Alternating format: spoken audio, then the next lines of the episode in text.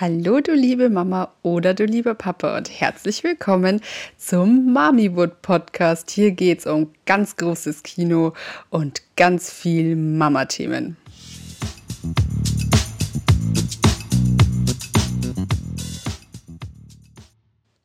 Einen wunderschönen guten Tag und herzlich willkommen zur neuen Folge vom Mamiwood. Heute geht es um das Thema Babyschlaf im ersten Jahr explizit.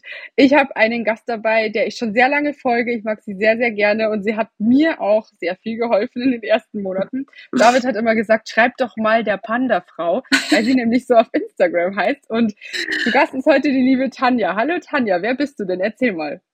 Hallo, liebe Claudia. Ja, vielen Dank, dass ich heute dabei sein darf. Ähm, ja, ich bin die Tanja. Ich komme aus München und ähm, ja, durch meinen kleinen Sohn bin ich dazu gekommen vor jetzt schon knapp drei Jahren, dass ich ähm, Babyschlafcoach werde. Und ähm, ja, das mache ich jetzt schon mit ganz viel Leidenschaft und ähm, helfe da ganz vielen Familien.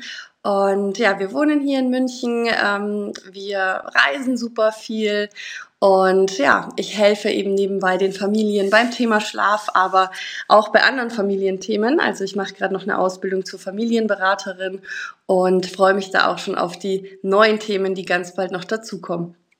Ah, ich finde es so cool. Wir waren ja schon, bevor ich, schwa äh, bevor ich schwanger, bevor ich das Kind bekommen habe, ein bisschen in Kontakt. Und mhm. als ich dann den Dion zur Welt gebracht habe, waren die ersten drei Monate bei mir ja relativ gut beim Schlafen. Trotzdem hat es immer wieder so Punkte gegeben, wo ich dann auch auf dir geschrieben habe. Und wir haben auch schon zusammen so eine Fragerunde bei mir in der Story gemacht. Du bist jetzt aber auch super schnell, super gewachsen auf Instagram, berätst ja auch ganz viele andere große, viel größere Blogger. Und deshalb, ja, habe ich mir gedacht, ich lade dich zu meinem Podcast ein und wir quatschen ein bisschen über das Thema Baby im ersten Jahr mit dem Schlafen. Und du hattest ein High-Need-Baby, gell? Genau, also bei uns wirklich, man bereitet sich ja nicht so wirklich auf das Thema Schlaf vor. Mhm. Also auch in Geburtsvorbereitungskursen und so weiter ist das Thema Schlaf irgendwie überhaupt kein Thema. Ich sag mal leider, weil eigentlich finde ich, sollte man zumindest ein paar Dinge wissen, gerade so über die ersten Monate oder wie du schon sagst, über das erste Lebensjahr. Und ich war total unvorbereitet und bin echt entspannt reingegangen in das Thema. Ja, und dann wurde ich so ein bisschen überrascht, ähm, weil mein Sohn eigentlich ab der dritten Lebenswoche, würde ich sagen, die ersten zwei waren noch eigentlich total in Ordnung, ähm, ja, angefangen hat, erstens mal wahnsinnig viel zu schreien, also wirklich ähm, tagsüber, nachts ähm, und dann auch wirklich kaum mehr geschlafen hat. Also die ersten Monate war es tagsüber wirklich eine Qual, ihn eigentlich überhaupt zum Schlafen zu bekommen. Das ging nur mit ganz viel Bewegung, ganz viel Körperkontakt ähm, oder auch der Federwiege. Und wir waren froh, wenn wir so auf drei oder viermal 30 Minuten Schlaf gekommen sind. Und die Nächte waren auch wirklich katastrophal. Also wir hatten ähm, maximal zwei, drei Stunden Schlaf selber. Also ich hatte nicht mehr Stunden Boah. Schlaf am Stück. Und das ging dann einfach über so viele Monate. Und ähm, ja, das hat mich da schon äh, echt ein bisschen überrumpelt und ich war überhaupt nicht darauf vorbereitet. Ähm, ja, es ist natürlich, Heine Baby ist nochmal speziell, muss man auch dazu sagen. Aber äh, immerhin fünf Prozent der Babys in etwa ähm, fallen ja so in die Kategorie oder bis zu fünf Prozent. Ähm, ja, von dem her war es schon eine kleine Herausforderung. Und wie bist du dann dazu gekommen, dieses Coaching anzufangen? Also dich selber auch damit zu beschäftigen? Hast du selber eins gemacht oder? Mhm, genau. Also bei mir war es dann so, ich habe es wirklich versucht, lange Zeit in Anführungszeichen auszuhalten und habe mir natürlich gedacht, ja, das wird schon besser. Aber dann musste ich selber zugeben, ähm, dass ich selber nicht mehr schaffe. Also sowohl körperlich als auch psychisch ähm, war es für mich so, dass ich einfach an meine Grenzen gekommen bin. Und dann so mit sechs Monaten, sieben Monaten war dann der Punkt, ich weiß noch, wir waren damals ähm, in, im Urlaub auf Kreta und ich habe einfach so viel geweint selber und ich war so am Ende mhm. der Kräfte. Ich konnte auch diesen Urlaub überhaupt nicht genießen, weil sich alles um dieses Thema Schlaf gedreht hat. Und dann habe ich einfach gesagt zu meinem Partner so, ähm, wenn wir zurück sind, also irgendwas muss sich wirklich ändern. Ähm, ich kann das gar nicht mehr genießen. Also ich kann auch dieses Mama sein nicht genießen. Und ähm, ich brauche unbedingt mehr Schlaf und der Kleine auch. Also der war ja wirklich auch nicht gut drauf und wir haben gemerkt, ihm fehlt auch der Schlaf. Und ja, und dann, als wir zurückfahren, habe ich mich informiert und ähm, dann habe ich selber eben mit ihm so eine Beratung gemacht oder so eine begleitete Beratung, Coaching über zwei Monate. Und ja, bei Heini Babys dauert der ganze Prozess der Veränderung, wenn man sanft macht, natürlich länger, aber äh, man hat dann schon wirklich äh, nach ein paar Wochen ja deutliche Veränderungen gesehen und ja, ich konnte es irgendwie gar nicht glauben, weil ich dachte echt, das ist noch so eine Endlos-Phase ähm, bei uns. Ja, und dann, ich sag mal mit Ausblick natürlich, es muss sich alles festigen über ein paar Monate, aber so ab dem 11., 12. Monat war es dann wirklich so, dass er halt auch die Nächte, ich sag mal in Anführungszeichen, dann durchgeschlafen hat. Ähm, natürlich bei Infekten und Regressionen gab es immer wieder Ausnahmen, aber das ist ja auch mhm. völlig in Ordnung. Ja, und so habe ich dann irgendwann gedacht, wow, dieses Wissen musst du in die Welt raustragen, weil eigentlich kann jeder, wenn er das möchte, ja, es muss immer nur der Wunsch bestehen. Also ähm, wenn jemand total fein ist mit der Situation, braucht man auch gar nichts zu ändern. Aber wenn wirklich dieser starke Wunsch nach Veränderung da ist, kann man mit Wissen einfach ja so viel machen und jeder in seinem Tempo. Und das ist so die Message, die ich einfach dann auch ja zum Beispiel auf Instagram immer, immer jeden Tag meinen mhm. meinen Mummies meiner Community weitergebe, ähm, dass alles möglich ist, ähm, wenn man nur die richtigen super kleinen Schritte wählt und das ganz individuell macht und versteht, welche Bedürfnisse wirklich dahinter stehen beim bei dem Baby, ähm, welches das Verhalten auslöst. Ja, und deswegen ähm, macht mir die Arbeit so viel Spaß, äh, weil ich wirklich da so einen Sinn dahinter sehe und eine Erfüllung und ich einfach weiß, ähm, dass ich helfen kann. Mhm. Und ja, so, so bin ich dazu gekommen eigentlich. Ich finde das so cool. Also ich finde es ein sehr spannendes Thema und ich muss sagen, mir ging es genauso wie dir. Ich war immer so, also viele haben, wo ich schwanger war, gesagt, so ja komm, genieß es noch, weil du kannst jetzt dann eh nicht mehr schlafen. Und ich dachte immer so, mhm. hahaha, so ein Scheiß. ja. Und ja, dann war er auf der Welt und es war halt echt von Anfang an so, ich, also ich bin noch in Kontakt mit der, die bei mir auf der Station im Zimmer lag und mhm. in der ersten Nacht haben einfach unsere Babys viereinhalb Stunden durchgeschlafen. Ja. Und ich dachte mir so, geil, wow. ähm, mein Kind ist so eine Ausnahme, der schläft hier total gut. Und das ging dann eigentlich zu Hause auch weiter. Also er hat wirklich ähm, super schnell, super gut geschlafen, ist am Anfang auch nur ein bis zwei Mal in der Nacht gekommen wegen Milch. Mhm. Da war es mhm. natürlich länger mit dem Stillen auch noch, also das ist man dann schon noch eine Stunde oder so gesessen und hat gestillt, mhm. aber der war wirklich echt einfach und auch tagsüber, also er ist viel in Bewegung immer eingeschlafen, entweder in der Trage, Kinderwagen oder den auch Federwiege, wobei ich sagen muss, die Federwiege war bei uns nie so ein Gamechanger, wie alle sagen. Also der hat mhm. da eine halbe Stunde vielleicht drin geschlafen, dann war es vorbei. Ja. Aber ich kenne auch welche, da haben die wirklich zwei, drei Stunden drin gepennt. Das ist dann auch, äh, glaube von Fall zu Fall unterschiedlich.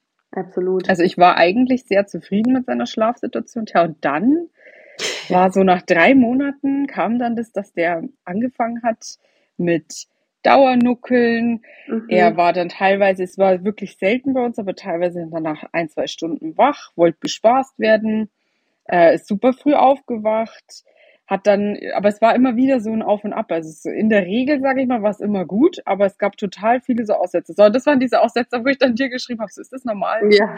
Passt ja. es, dass man das so macht? Ja, total. Und ja, und ich finde, es zieht sich eigentlich bis, also jetzt ist er elf Monate alt und es zieht sich über das ganze Jahr. Also es ist immer wieder Phasen, wo es echt so, mhm. jetzt hatten wir erst die schlimmste Phase, wo es wirklich vier Wochen echt kacke war, wirklich einfach nur kacke, das kann man nicht anders sagen. da, wo man selber nicht zum Schlafen kommt und ich hab, war so kurz davor zu sagen, ich still ab, weil ich keinen Bock mehr habe, weil das eigentlich ein Dauernuckeln in der Nacht war, jetzt vier Wochen lang, aber Tatsache, es ist jetzt mhm. seit einer Woche wieder vorbei und wieder so wie vorher. Absolut. Und diese Phasen, die sind auch total normal. Also man muss immer unterscheiden. Und ich frage das wirklich auch jede Familie, die bei mir ähm, in die Beratung kommt oder auch ein Infogespräch hat ähm, oder mich auch über Instagram anschreibt. Ich frage immer, wie lange geht das schon? Also wie lange ist die Situation schon so herausfordernd? Und wenn die Eltern sagen, hm, ja eigentlich vielleicht erst seit zwei, drei Wochen, ähm, dann sage ich eigentlich auch immer als Tipp, wenn es vorher eigentlich besser war, dann wartet wirklich mal ab, weil eigentlich kann man schon so sagen, jetzt mal ab dem sechsten Monat ungefähr, fünften, sechsten Monat, wenn es Phasen gibt, wo das Schlafen eigentlich gut läuft und für die ganze Familie in Ordnung ist und alle damit zufrieden sind, dann besteht schon so eine gewisse Fähigkeit von dem Baby ist, sich selbst zu regulieren. Und mhm. das ist eine super Grundvoraussetzung. Und dann natürlich gibt es diese schwierigeren Phasen in Entwicklungsschüben, bei Meilensteinen und so weiter. Aber dann kann man auch relativ sicher sein, dass es danach auch bei den meisten zumindest ähm, sich wieder einpendelt. Und diese Fähigkeit, sich zu regulieren, die verlernt man dann auch nicht so schnell wieder, ja. Mhm. Ähm, und dann gibt's aber halt die Babys, die naja, sich nicht so gut regulieren können oder auch sensibler sind, schon von Geburt an. Das hat auch genetische ähm, Ursachen. Und die brauchen einfach von vornherein mehr Koregulation und das nicht nur in den Phasen von Schüben oder entwicklungsbedingten Schlafveränderungen, ähm, sondern einfach generell. Und dann ist es natürlich gerade in so schwierigeren Phasen wirklich extrem, weil man dann nichts anderes mehr macht, außer zu koregulieren, in welcher Art und Weise auch immer. Und natürlich, wenn es ein Dauerzustand ist, dann ist es unfassbar anstrengend. Also wenn man wirklich gar keine ruhigeren Phasen mehr hat, dann wird es teilweise mhm. wirklich zu einer großen Belastung. Und dann kommt es eben auch, ne, dann ist dieses Dauernuckeln nicht nur mal für ein paar Wochen oder dass ich ähm, immer in den Schlaf tragen muss, sondern dann ist das wirklich dein dein, dein Leben, ja, dann machst du das viermal mhm. am Tag oder dreimal am Tag schon für die Tagschläfchen und in der Nacht machst du das auch die ganze Nacht und ähm, ja, das kann natürlich schlauchen. Ja, das stimmt. Also das ist dann schon anstrengend. Da zweifelt man so ein bisschen an sich selbst, finde ich. Absolut. Ja, die Selbstzweifel sind auch ehrlich gesagt eins der größten Themen, ja, weil es war bei mir auch so. Ich habe wirklich an meinem an meinem Mama-Instinkt so gezweifelt. Ja, ich dachte irgendwie, warum verstehe ich jetzt nicht, äh, was, was mein Kind möchte? Warum kann ich ihm das nicht geben? Warum ist es immer so unzufrieden? Ähm, warum kannst du nicht so schlafen wie die anderen? Also dieses Vergleichen ist natürlich dann auch wirklich immer, das macht man automatisch, aber es ist wirklich eigentlich das Schlechteste, was man machen kann, weil Kinder werden einfach geboren und die sind ein absolutes Individuum und bringen unterschiedliche Fähigkeiten schon mit. Mhm. Und das Thema Schlaf ist einfach auch so ein Thema, ja. Da kann man nicht erwarten, dass jedes Kind gleich gut oder gleich ruhig schläft, ähm, sondern ich muss mir halt einfach anschauen. Und jetzt kommt noch so das, was du vorhin auch gesagt hast, noch mit dazu. Die ersten vier Monate, die sagen erstmal gar nichts aus über das spätere Schlafverhalten. Das ist ein bisschen gemein, weil viele, die sich so in Sicherheit wiegen, sage ich mal, also die ersten vier mhm. Monate ganz entspannt zu haben, ähm, dann kommt diese erste, ich mag es nicht Regression nennen, weil ich den Begriff nicht mag, aber diese erste entwicklungsbedingte Schlafveränderung, wo das Kind anfängt, wirklich erstmalig zyklisch zu schlafen, also wie ein Erwachsener, dass quasi ähm, ein Schlafzyklus entsteht mit verschiedenen Schlafphasen und Tja, dann ist es oft so, dass Kinder, die vorher Babys, die schon die ersten Monate eigentlich mehrere Stunden am, Schlaf, äh, am Stück geschlafen haben, dass die auf mhm. einmal jede 30, 40 Minuten aufwachen und auch viel schwerer in den Schlaf finden und plötzlich auch wieder viel mehr Koregulation brauchen, ja. weil diese Umstellung auf diesen zyklischen Schlaf einfach für die Babys eine enorme, eine enorme Veränderung bedeutet. Und ähm, ja, das kann sein, dass Babys, die vorher super geschlafen haben, dann plötzlich ja größere Herausforderungen haben. Und bei manchen bleibt es dann auch so, dass das dann auch nicht mehr so verändert, ne, dass es so wird wie in den ersten Monaten.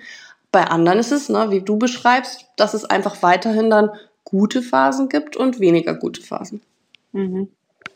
Und das ist auch, muss ich sagen, normal. Nur, ich finde, ich weiß nicht, ob du da auch so die Erfahrung gemacht hast, ich finde, es gibt viele, die das nicht ehrlich zugeben. Also wenn ja. man mit, mit anderen Müttern redet und, und dann kommt so dieses Thema Verschlaf, ja, bei uns ist alles super, alles ja. total toll. voll gut. Und man denkt sich so, ja, Kai, was ist denn jetzt los hier?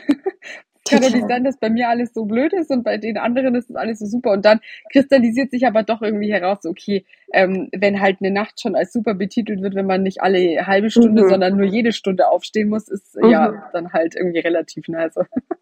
Ja, also jede, ich finde auch, jeder hat eine eigene ähm, Vorstellung von Schlaf und ein eigenes Schlafbedürfnis. Es gibt auch natürlich bei uns Erwachsenen, ähm, sage ich mal, eine höhere Leidensfähigkeit bei manchen Erwachsenen als bei anderen. Also ich finde schon den Unterschied zwischen Mann und Frau manchmal spannend. Ähm, also mein Partner zum Beispiel, wenn der ähm, zweimal die Nacht geweckt wird, dann ist der am nächsten Tag total fertig. Der tut wirklich so, als hätte er wochenlang nicht geschlafen. Und äh, bei mir war es halt so, ja, wenn ich mal nur drei, vier Stunden schlafe, dann kann ich das schon irgendwie wegstecken. Klar, wenn es dann auch über so eine lange so einen langen Zeitraum ist, wird es irgendwann hart, aber mhm. ähm, und so ist jeder Mensch halt auch unterschiedlich. Und das heißt, klar, es kommt schon mal aufs Kind an, es kommt auf die eigene ähm, Leidensfähigkeit und was man selber kompensieren kann. Ähm, aber ich gebe dir recht, gerade in so Krabbelgruppen oder wo man halt einfach Leute mit Babys im gleichen Alter kennenlernt, genau da beginnt dieses Vergleichen. Und das ist dann eigentlich so für viele, die eh schon Schwierigkeiten haben, ähm, ein bisschen so der Todesstoß, weil das führt noch viel mehr in die Verunsicherung. Und wenn man an sich selber zweifelt und nur noch auf die anderen hört, ähm, dann wird es meistens ja nochmal noch mal schwieriger. Ja, und ein riesiges Thema, finde ich, ist gerade auch in Krabbelgruppen und so, dieser Vergleich Fläschchenbaby, Stillbaby. Mm, mhm. Also wie oft ich höre, dass es an der, am Stillen liegt, dass mein Kind nicht durchschläft. Mhm. Und Fläschchenbaby schlafen ja sofort durch und so. Was ist da dran? Also da kommt es auch wieder total erstmal auf das Baby an und auf die Art, wie sich es eben schon regulieren kann oder nicht. Das hat auch was mit der Hirnreife zu tun.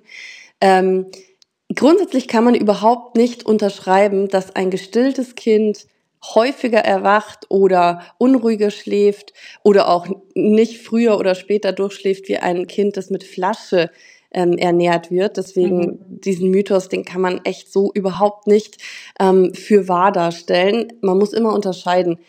Das, was ich vorhin eigentlich beschrieben habe, egal ob Flasche oder Stillen, jedes Kind, je nachdem, wie weit es eben ist, die Hirnreife und überhaupt, wie stark sich schon selber regulieren kann, entwickelt eventuell gewisse Gewohnheiten. Das heißt, wenn ich einschlafe mit dem Nuckeln, egal ob das an der Flasche ist oder an der Brust, ähm, wenn ich damit einschlafe, dann fühle ich mich sicher und ich verbinde das mit dem Schlafen. Jetzt gibt es Kinder, die sind sensibler und können sich noch nicht so gut regulieren.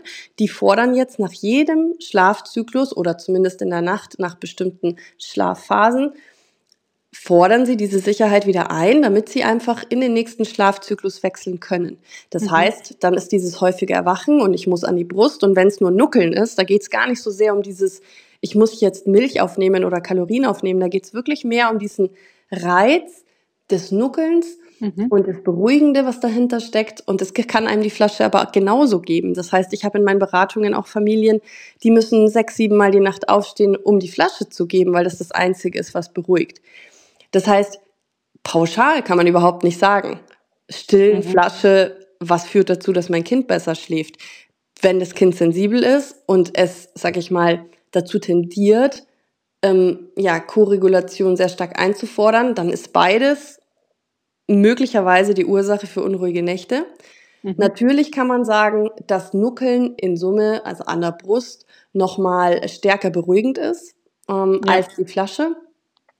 Deswegen ähm, gibt es auch Babys, und das möchte ich jetzt gar nicht unterschlagen, ähm, wo es zumindest helfen kann, dass man in der Nacht gewisse Stillabstände einhält. Also dass man sagt, wenn jetzt wirklich das Baby dauernuckelt über die ganze Nacht, ähm, dann ist es natürlich vielleicht schon förderlich für den Schlaf für alle, für die ganze Familie. Mhm wenn man sagt, okay, was sind denn altersentsprechende Mahlzeiten in der Nacht, ja? Und da gibt's ja auch unterschiedliche Mythen, wie oft soll denn Kind noch nachts trinken oder mhm. was ist da normal?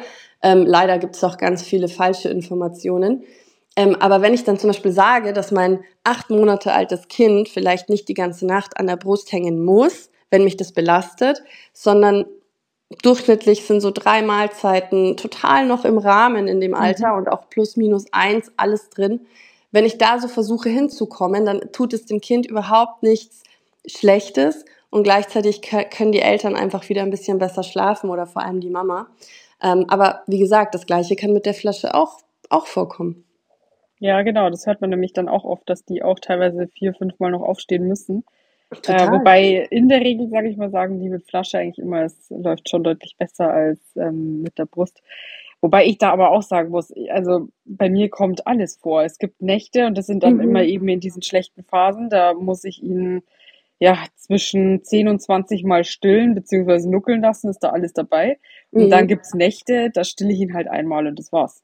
Mhm. Ja, total. Also wie gesagt, es ist auch, Schlaf ist ja nichts, was sich nicht verändert. Das äh, ja. gerade die ersten drei Lebensjahre ist Schlaf, auch die Wachzeiten und so weiter, das wirst du auch unterschreiben können.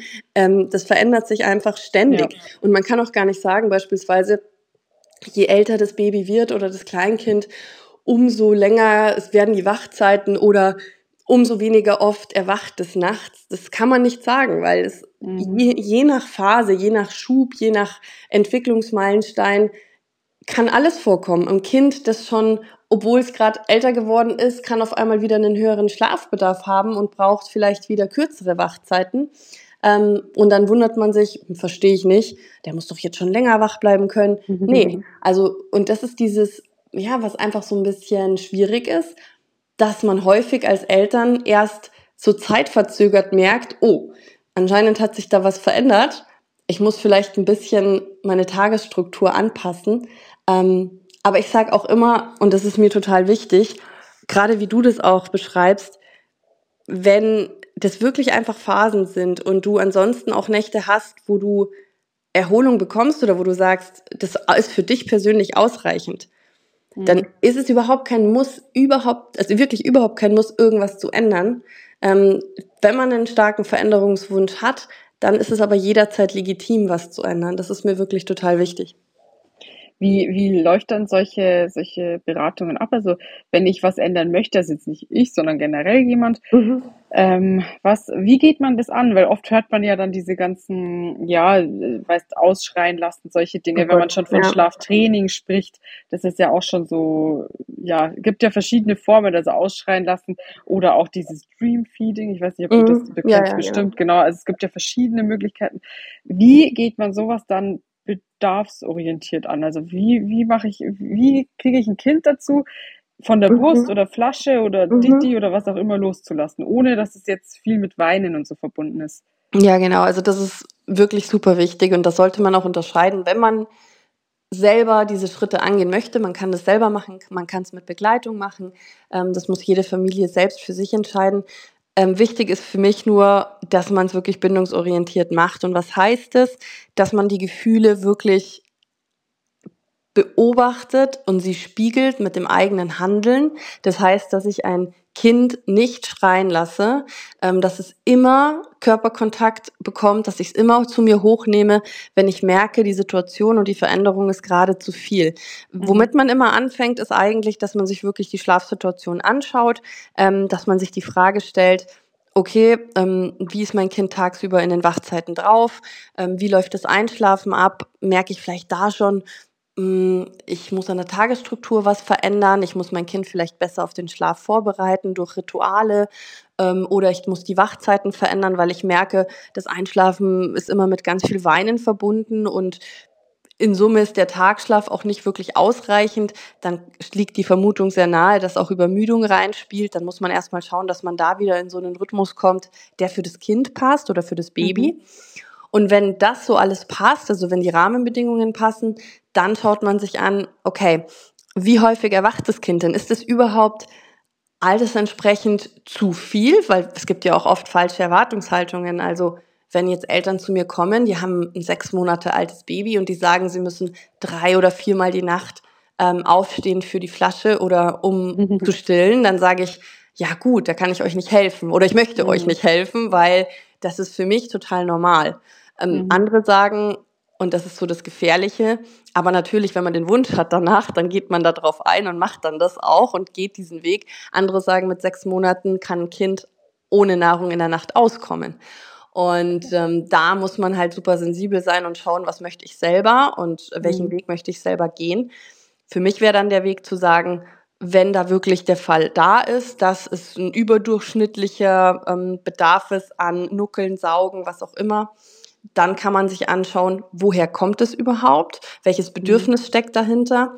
Ähm, und häufig ist es halt so, dass es in Verbindung steht mit der mit dem Thema Sicherheit. Also ein Baby oder ein Kleinkind hat wirklich im Kopf, also kognitiv gespeichert, bestimmte Reize, die mit, ähm, die, die für ihn beruhigend oder für sie beruhigend wirken. Also das heißt, nuckeln an der Brust, nuckeln an der mhm. Flasche oder tragen diesen Bewegungsreiz und diese Körpernähe.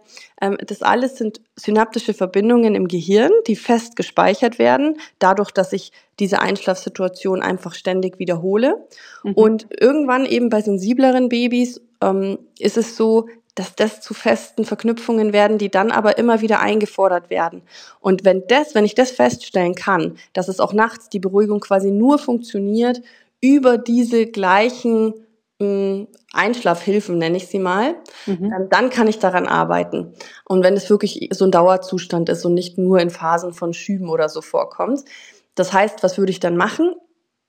Dann würde ich, es gibt verschiedene Wege, ja, es gibt verschiedene Wege, einfach die Mahlzeiten auf ein altersentsprechend normales Maß zu reduzieren, indem ich beispielsweise speziell schaue, dass dieses Nuckeln, ja, dass dieses Nuckeln einfach weniger wird, dass ich mich mhm. wirklich versuche zu konzentrieren auf die Mahlzeiten, die noch notwendig sind, dass ich sage, vielleicht kann ich das Einschlafstillen, ich muss überhaupt nicht weniger stillen oder abstillen, aber vielleicht kann ich das Einschlafstillen so ein bisschen in ganz kleinen Schritten nach und nach entkoppeln, direkt vom Einschlafen, so dass mhm. ich für das Einschlafen an sich einen anderen Weg finde, weil somit lernt mein Kind, okay, ich finde, ich bin flexibler, ich finde nicht nur durch die Brust in den Schlaf.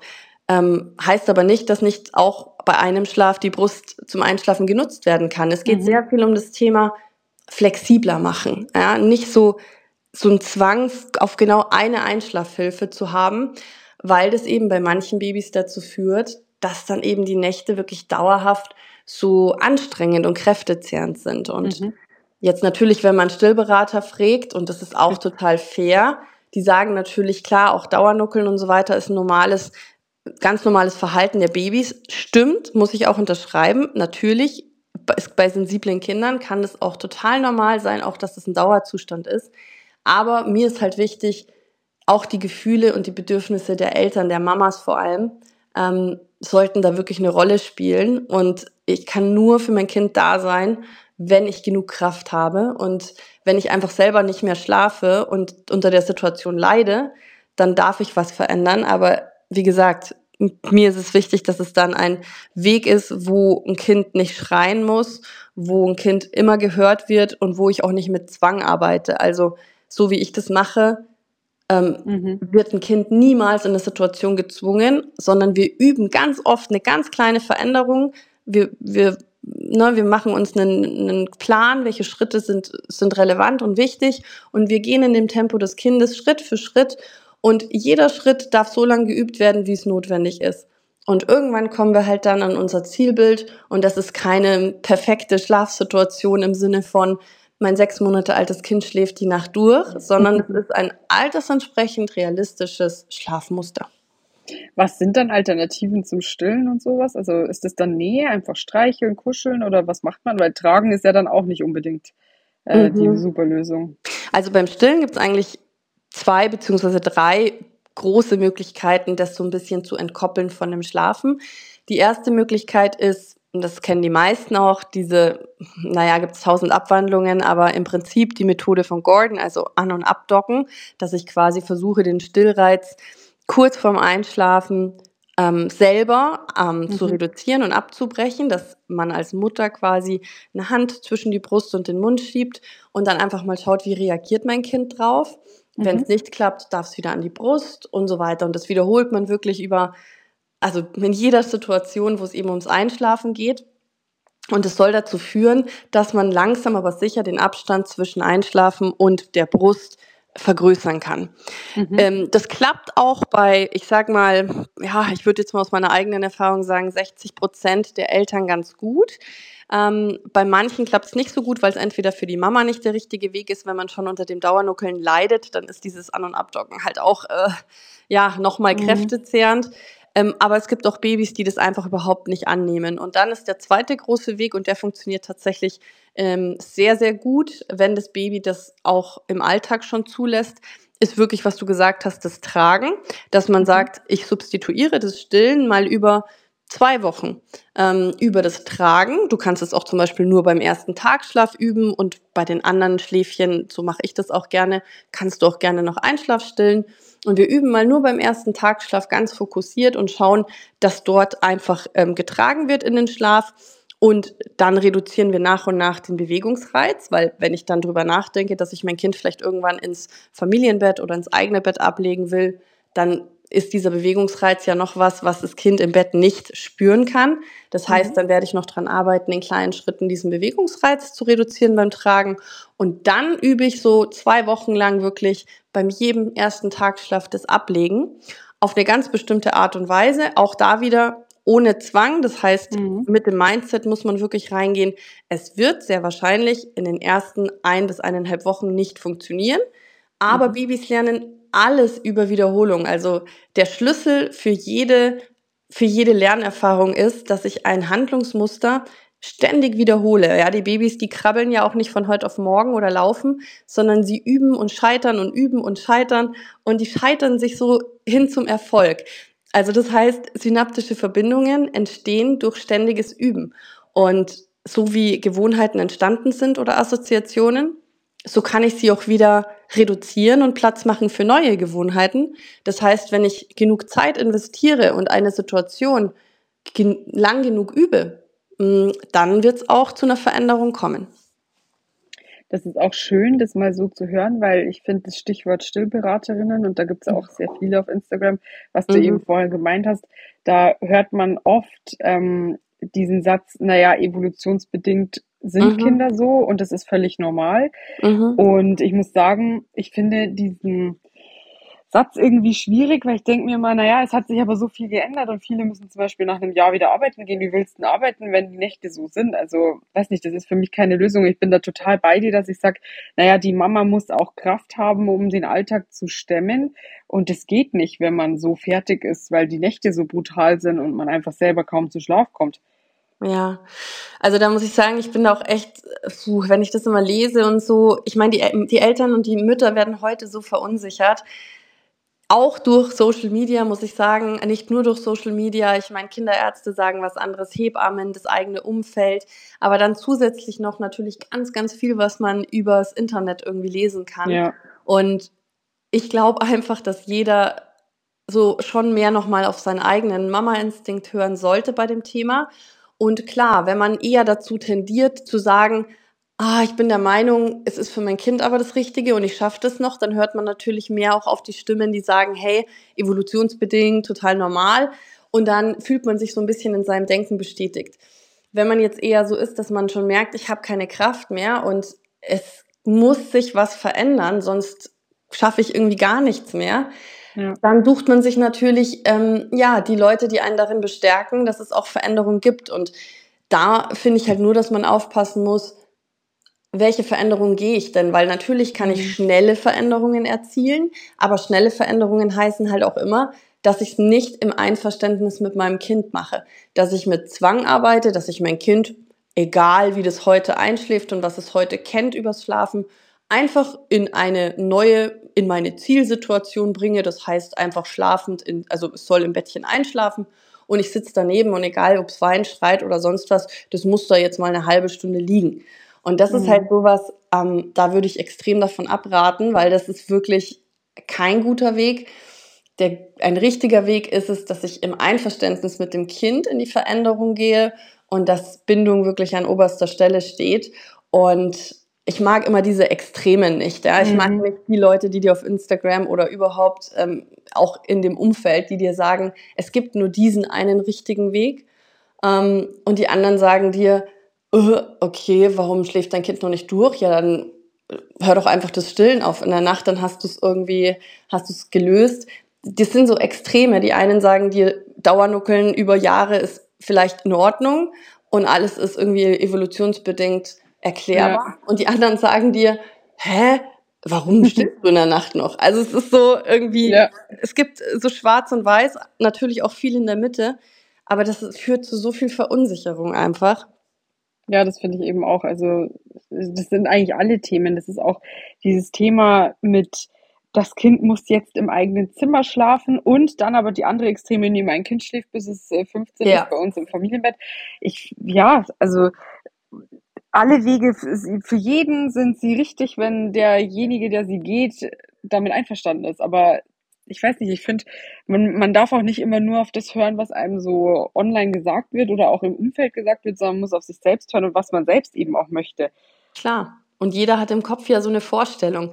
Ähm, wenn ich die Vorstellung habe, ich liebe das, mit meinem Kind im Bett zu schlafen und es kann auch so bleiben, dann braucht man auch nichts zu ändern und dann ja. sollte man sich auch nicht beeinflussen lassen. Aber ich kann es nur zum Beispiel von mir sagen, ich bin schon per se ein schlechter Schläfer und ich bin auch nicht der Riesenkuschler und ich bin schon oft gestört, auch von meinem Partner in der Nacht. Und für mich war dieses zusammen im Bett schlafen wirklich ganz schwierig. Also, und auch mein Sohn, der kommt total nach mir. Ähm, ich bin auch ein sensibler Mensch, mein Kind war hochsensibel, also da sind so viele Parallelen und bei ihm hat zum Beispiel dieser Wechsel ins eigene Bett und dann auch relativ früh auch ins eigene Zimmer ähm, beispielsweise wirklich zu für ihn auch ruhigeren Nächten geführt. Das heißt, auch hier kann man nicht pauschalisieren und man sollte auch niemanden verurteilen für das, wie er oder sie das Ganze macht, ja. Ähm, mhm. Das ist immer eine individuelle Entscheidung und kein Mensch von außen kann beurteilen oder für dich sagen, auch kein Experte, ähm, was der richtige Weg ist für dich und was letztendlich dazu führt, dass alle besser schlafen. Ja, ja, ja, es ist so. Das ist nur einfach in der Gesellschaft so mittlerweile, dass man immer sich vergleichen muss und total äh, ist ja, also gerade auch das mit dem Kind muss in seinem eigenen Bett schlafen, weil dann hat man auch wieder Zeit für den Partner und ich denke immer so, naja, ich weiß nicht, also das ist ja, einfach das ja, hat genau. Ist, ja, gell, es ist, es ist ein riesen Thema. Man wird so wahnsinnig viel damit konfrontiert und ich finde dann eben deine Seite so schön, weil du auch oft so äh, Beiträge hast, die dann ja auch zu Recht sehr viral gehen, weil du Themen immer sehr vernünftig ansprichst und nie eine Meinung postest oder bildest, sondern immer sagst so hier, es gibt einen Weg, es gibt aber auch einen anderen Weg und alle Wege sind in Ordnung. Ja, total. Und ich meine, du hast vorhin ja auch so schön beschrieben, ne? Ja, du bist auch immer wieder so am vielleicht mal hin und her überlegen, ja, soll ich was verändern, soll ich es nicht verändern und mhm. so. Und ich will halt eigentlich bestärken, dass jeder in so einer Situation erstmal trotzdem bei sich bleibt und total in sich reinhört und sagt, okay, wie lange ist die Situation so? Wie sehr belastet mich das? Glaube ich wirklich, dass sich was verändert, wenn ich jetzt total schnell hoppla die hopp irgendwas zum Beispiel wie das, den Zimmerwechsel. Also bringt mir das jetzt so ein wahnsinnig eine wahnsinnig große Veränderung, wenn ich das mache oder wenn ich abstille. Wird es mein, mein Thema lösen, ja? Und das, das muss jeder für sich entscheiden. Und dann kann man sich natürlich Unterstützung holen. Aber wie gesagt, ähm, diese ganzen vielen Stimmen von außen, davon sollte man sich wirklich frei machen. Und ich habe damals zum Beispiel auch niemanden erzählt, dass ich diese Schlafberatung mache, weil ich mich selbst so gefühlt habe, so ein bisschen wie so ein Versager, der es alleine nicht auf die Kette bringt. Also wirklich. ähm, und mir ging es ja eh schon so schlecht. Im Nachhinein weiß ich einfach, dass es für mich damals persönlich der richtige Weg war. Ähm, aber ich würde niemals behaupten, dass es für jeden der richtige Weg ist. Ja? Also mhm. bei dir zum Beispiel, was du beschrieben hast, ich meine, wenn das bei euch phasenweise ist. Und natürlich hast du vielleicht jetzt auch den Wunsch, dass es sich ein bisschen, ja, dass sich so ein Rhythmus nachts einspielt und dass vielleicht irgendwie ne, eine bestimmte Anzahl mhm. an Mahlzeiten nur noch gibt und so. Ja, natürlich darf der Wunsch da sein. Und es darf übrigens auch immer der Wunsch da sein, abzustillen oder umzusteigen auf die Flasche. Also auch das, finde ich, muss man mhm. thematisieren, weil dafür wird, wird man ja oft auch verteufelt, oh, dass ja. man den Wunsch hat, als Mutter irgendwann zu sagen, und egal, ob das nach dem vierten, achten, zehnten, zwölften, achtzehnten oder wann auch immer Monat ist, auch da darf jeder seinen eigenen Wunsch haben und darf das tun und machen, wie er möchte. Und wenn ich von Anfang an nicht stillen will, dann ist es auch in Ordnung. Ja. Jeder hat da seinen Grund dafür. Und ähm, das ist wirklich auch so ein gesellschaftliches Ding. Gerade im Social Media kann jeder ja seine Meinung immer auch relativ mehr oder weniger anonym posten. Ähm, ja, das ist echt, da werden wir sehr, sehr stark beeinflusst. Ja, absolut. Also gerade auch, ich sag mal, Babyschlaf und das vor allem auch im ersten Jahr ist einfach sehr, sehr, sehr stark assoziiert mit dem Thema stillen Flasche. Oh ja. Oh und ja. wenn man dann eben auf Instagram unterwegs ist, gibt es so viele Stillberaterinnen, die wirklich auch absolut gegen alle Maßnahmen sind, die wirklich so ganz, ganz, also es gibt natürlich auch andere, aber viele sind wirklich so absolut pro Stillen mhm. und es gibt keinen anderen Weg und nur drei Prozent können theoretisch nicht stillen, aber auch da gibt es ganz was. Ich finde es nicht richtig, weil ich finde, man muss sich auch vor Augen halten, dass sich einfach die Gesellschaft und die persönlichen Situationen geändert haben. Viele Mütter müssen schnell wieder arbeiten gehen. Viele mhm. Mütter müssen viel im Haushalt machen, arbeiten vielleicht selbstständig nebenbei oder was weiß ich. Und dann ist es oft nicht so vereinbar. Und da würde das einfach zu viel Zeit nehmen, wenn der Partner nicht auch diesen Part übernehmen könnte. Und deshalb, ich finde es immer sehr schwierig, da so Total. Und äh, was, was mir da ja. fehlt, ist dann dieser gesunde Mittelweg. Also man könnte ja auch ja. sagen, okay, du kannst zum, zum Beispiel tagsüber nicht mehr stillen, aber dafür nachts. Dann ja. führst du halt vielleicht die Flasche trotzdem ein. Und wenn sich dann halt zufällig so ergibt, dass äh, das Baby oder Kleinkind dann halt auch nachts mehr die Flasche möchte, ja gut, dann ist es einfach so, ne, hat sich halt so ergeben. Aber oft ist es ja dann so eine Schwarz- oder Weiß-Aussage und ähm, ja. ja, das verunsichert total. Und umso wichtiger ist es, glaube ich, dass man da ähm, ja versucht, den Eltern mehr Sicherheit zu geben und Mut zuzusprechen, die Dinge auch so zu machen, wie sie für sich wirklich gut anfühlt. Und ähm, ja, also ganz egal, wann der Wunsch besteht nach Veränderung, der, der ist absolut legitim und der darf auch sein. Ähm, gleichzeitig ist es auch völlig okay, wenn es Eltern gibt, die sagen, mein Kind schläft bis zur Vorschule mhm. oder Schule in, bei uns im Bett.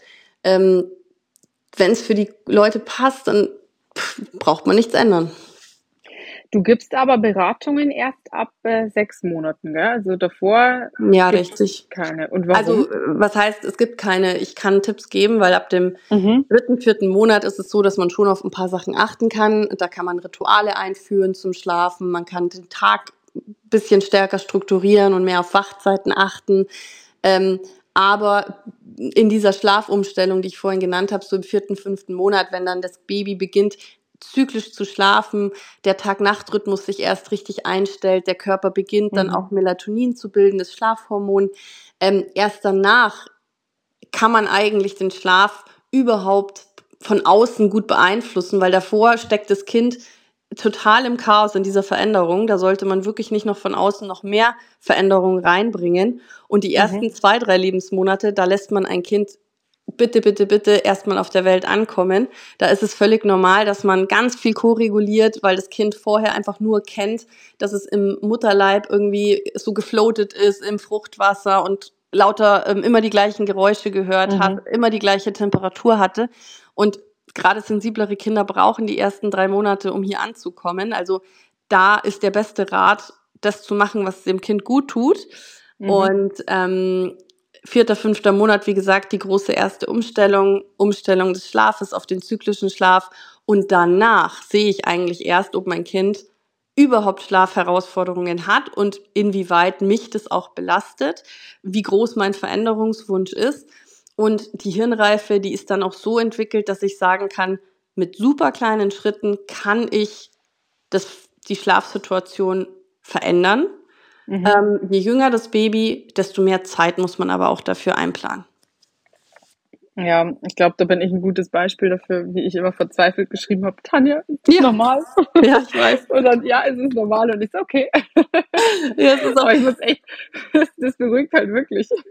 Ich meine, viele Eltern schreiben auch, wir sind ein hoffnungsloser Fall und ähm, denken wirklich, sie kriegen das nicht hin. Aber ich kann da auch nur sagen, und es geht jetzt an die Eltern und Familien und Mamas, die wirklich, wirklich große Herausforderungen haben und denken, äh, die Situation ist nicht zu verändern. Ich kann nur sagen, wenn wir wissen, und ich bin sehr faktenbasiert auch, wenn wir wissen, wie Babys und Kleinkinder Dinge lernen, mhm. kognitive Dinge, motorische Dinge, alles, was sie vielleicht heute schon können, ja, wenn sie schon krabbeln, das Krabbeln, wenn sie laufen können, das Laufen, wenn sie sprechen können, das Sprechen.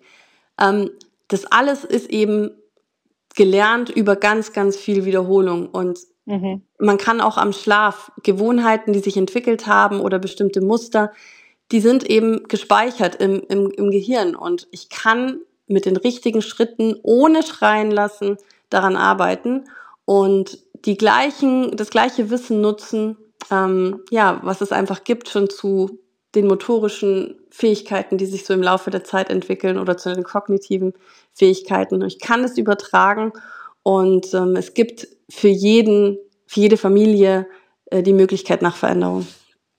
Ja, ich glaube, es ist halt einfach auch wichtig zu sagen, so wie du es ja auch gesagt hast, man kriegt das Kind, man wird nach Hause geschickt, man denkt so, okay, gut, jetzt schauen wir mal, keiner macht sich wirklich Gedanken. Dann ist es entweder so, dass die ersten Monate super sind und man denkt sich, geil, alles mega toll und es wird immer so weiterlaufen. Und ähm, oder es ist von Anfang an nicht gut. So, und dann ändert sich das erste Mal was am Schlaf und man denkt sich so, ah ja, okay, ähm, wird bestimmt wieder anders, dann wird es vielleicht nicht anders, aber das erste Jahr mit Baby ist so turbulent, wenn ich jetzt rückblickend ja. sage, was da alles los war bei uns, wie oft wir da gesessen sind und nachts fast geweint haben, weil es einfach echt scheiße war. Und dann ist es aber zwei Tage später wieder äh, total super und wir sind voll erholt und haben selber acht, neun Stunden geschlafen. Dann ja. es, es ist ein Auf und Ab der Gefühle und ich glaube, man kann pauschal einfach gar nicht sagen, wie das mit Baby sein wird.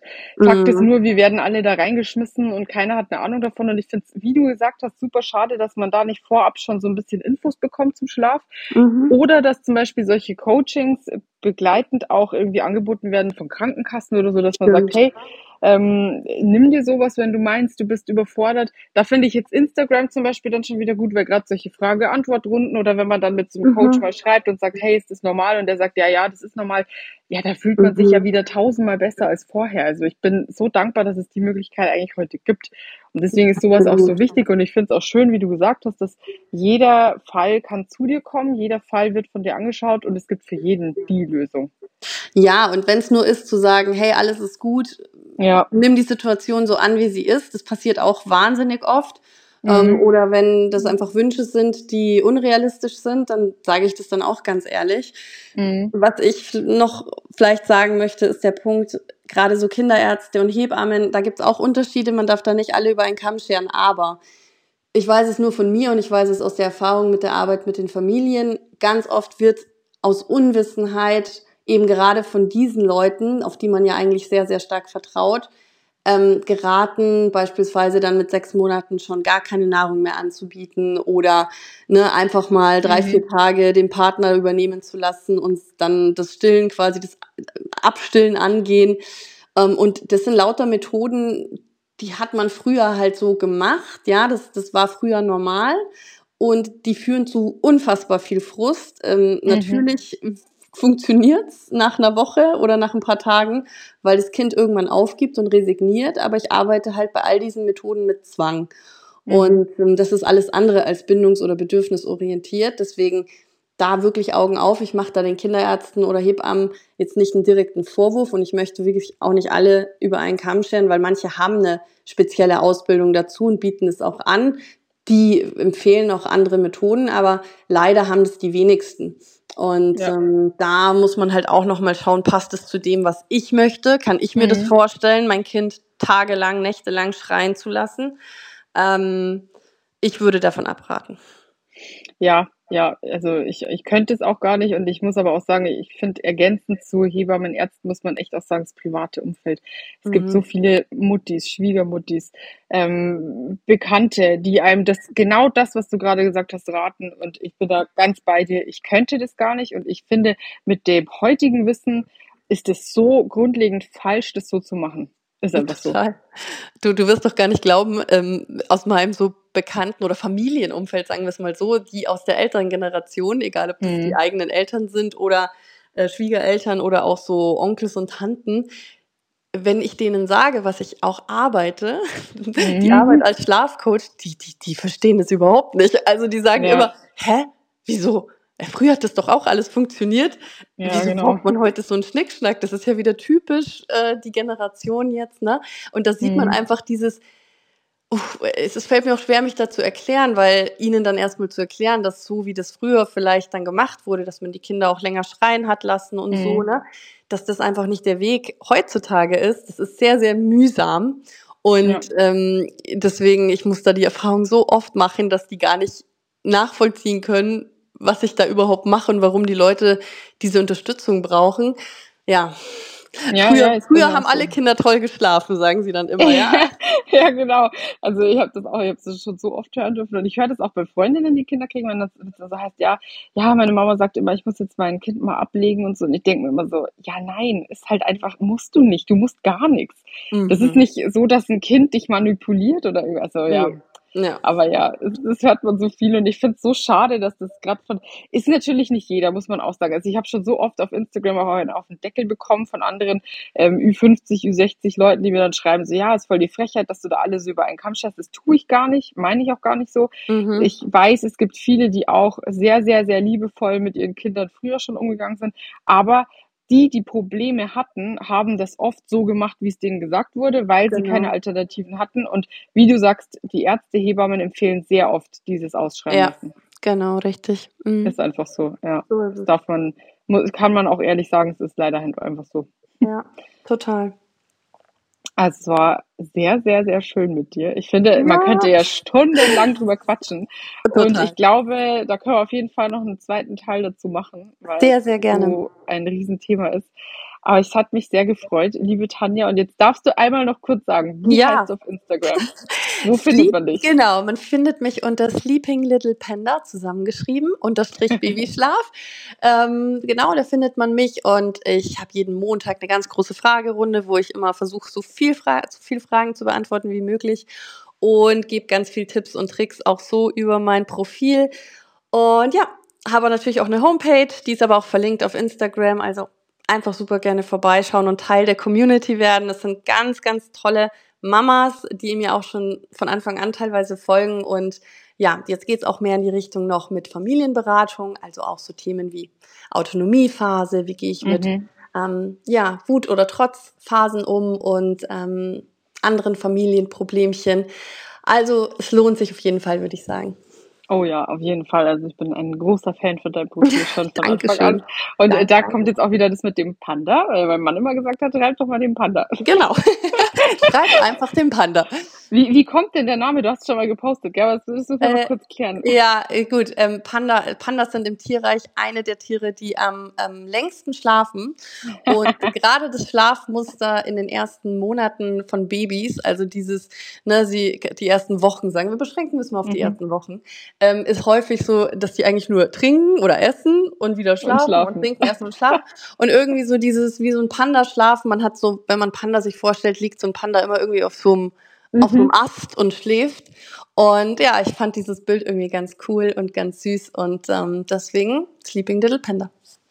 So cool. Also Tanja, vielen, vielen Dank, dass du dabei warst. Gerne, vielen und, Dank dir. Und vielen Dank auch an die Zuhörer, dass ihr wieder dabei wart und ich freue mich auf die nächste Folge. Bis bald. Ciao.